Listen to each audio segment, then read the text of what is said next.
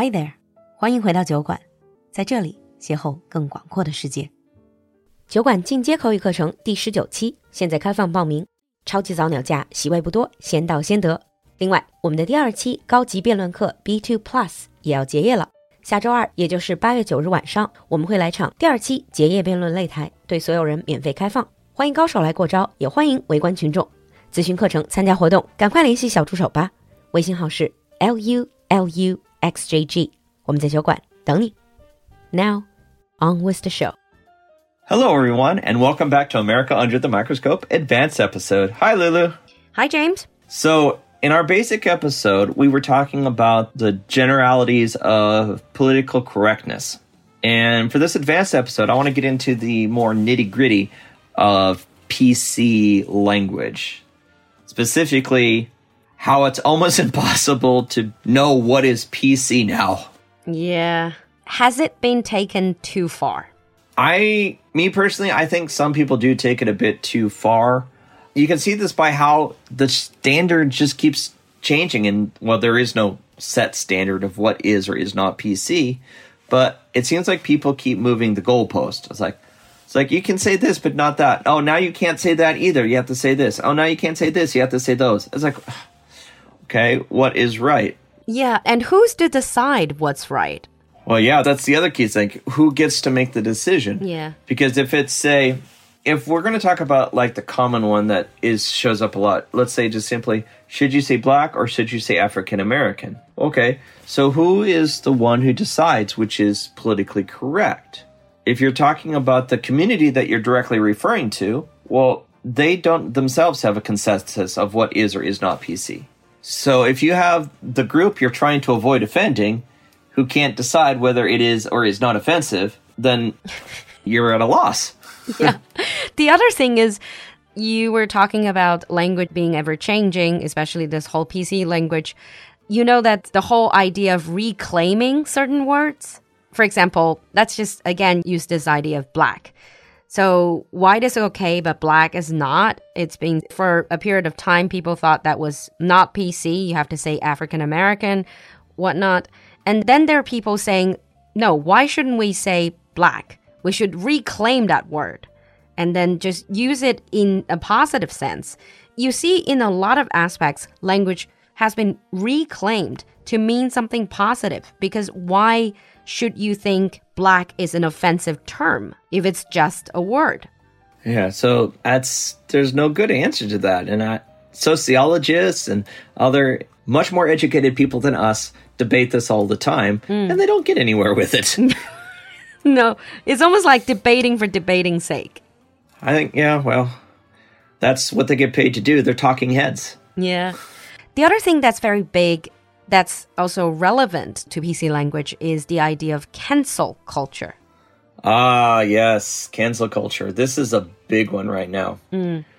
And you see this a lot. Like, this is something big you'll see in a lot of college campuses in America right now is um, students trying to stop speakers from coming to the school to give presentations because some of the students don't agree with the views or the things that that speaker says. Mm-hmm. Even though the university invited them to introduce different views and different opinions. And right now, cancel card, I personally think cancel culture is extremely dangerous. Just because somebody doesn't like something is not a reason that you should stop them from speaking. Because if you use, like, in a classroom, like I spend time in the classroom, students, we have questions and discussions, and students get to share their opinions. I don't always agree with my students' opinions, but I'm not going to prevent them from sharing their views in class. And I'm also not going to let my students argue or uh, insult students for sharing opposing views. Yeah. Honestly, with classroom, I do kind of understand like teachers shouldn't just indoctrinate their students with their own ideas or political views. However, this whole cancel culture, I do agree it can get very dangerous.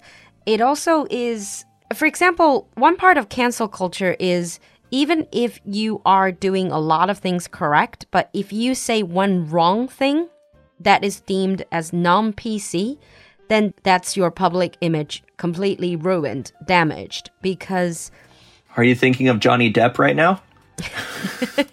the Johnny Depp Amber Heard trial is ex- excellent example of the cancel culture. yeah, but now Johnny Depp is finally in the clear. Well, yeah, he won his case, but a lot of the trouble came from an article that his ex-wife had published in a newspaper with there wasn't even a court or police reporting thing. There's just her word mm. in a public sphere, and people took her word for it. And Johnny Depp lost his job, his career was damaged, and that's a good effect of this cancel culture. Yeah. So words can be really, really powerful. And it's sometimes if it's a he says, she says situation without any evidence to back it up, it can be very, very difficult for the public to really know who's right, who's wrong. But then we're not getting into that. But to just go back to what you were saying, like people are trying to police their language or they get their language policed by other people, is this one thing, say one wrong thing, and your life is ruined. Mm-hmm. That I do think it's pretty dangerous. Yep. And I'm more leaning towards what you said, quoting your own grandma. You said uh, it's not what you say, it's how you say it. Yeah, definitely. The message behind the words, not the words themselves. We can say bad words in a very loving way, and we can say good words in a very hateful way. Yeah. And I don't know if you're going to agree with me on this. Of course, I am all for being polite. I'm all for actually being an egalitarian, treating everyone as equal, do not have prejudice, do not have discrimination. However, isn't policing your words to that extent, policing your language, saying that, oh, you know, we mustn't say this type of language to this group of people because we might offend them, even if this language seems not that offensive, but yeah, because they're a minority group, they're gonna get hurt, they're gonna get offended. Isn't that a little bit condescending? That to me, Yeah. that can be a bit condescending. And some people in those minority groups would agree with you. They do find it condescending. This is why it's so complex is again there's no consensus on this. It's like people cannot agree what is or is not right. So Yeah. in some cases they just don't talk. And the people sometimes, honestly, people who are really, really PC or they sound very, very PC, they're always very careful about using PC language, especially when it comes to race. They can actually be the biggest racist. Mm-hmm. Yeah, they use it as kind of a shield. Yeah. Especially, and also, if we're talking about offending others, really, shouldn't we let the people who are in this minority group say, Being offending someone isn't a good standard of whether something is okay because you can't control what is or is not offensive. It's personal. But you can avoid being hurtful, like purposefully hurtful to others. People should take honest mistakes as just that honest mistakes. They didn't know. You shouldn't demonize them for that. if you are going to really judge a person by what they say, you need to think about a pattern. Like if you constantly say things that are really offensive to a certain group of people, then of course you are intentionally being offensive.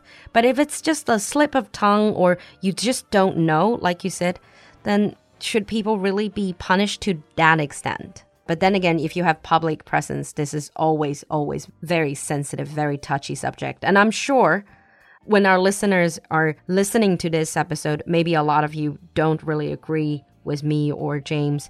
That's okay. Yeah, that's okay. And leave your comment in the comment section. And we're not going to debate. We're just going to share our opinions. And I think from the bottom of our heart, we don't want to offend anyone. I think that is the most important thing. Yeah. And we want to hear from you, no matter your view.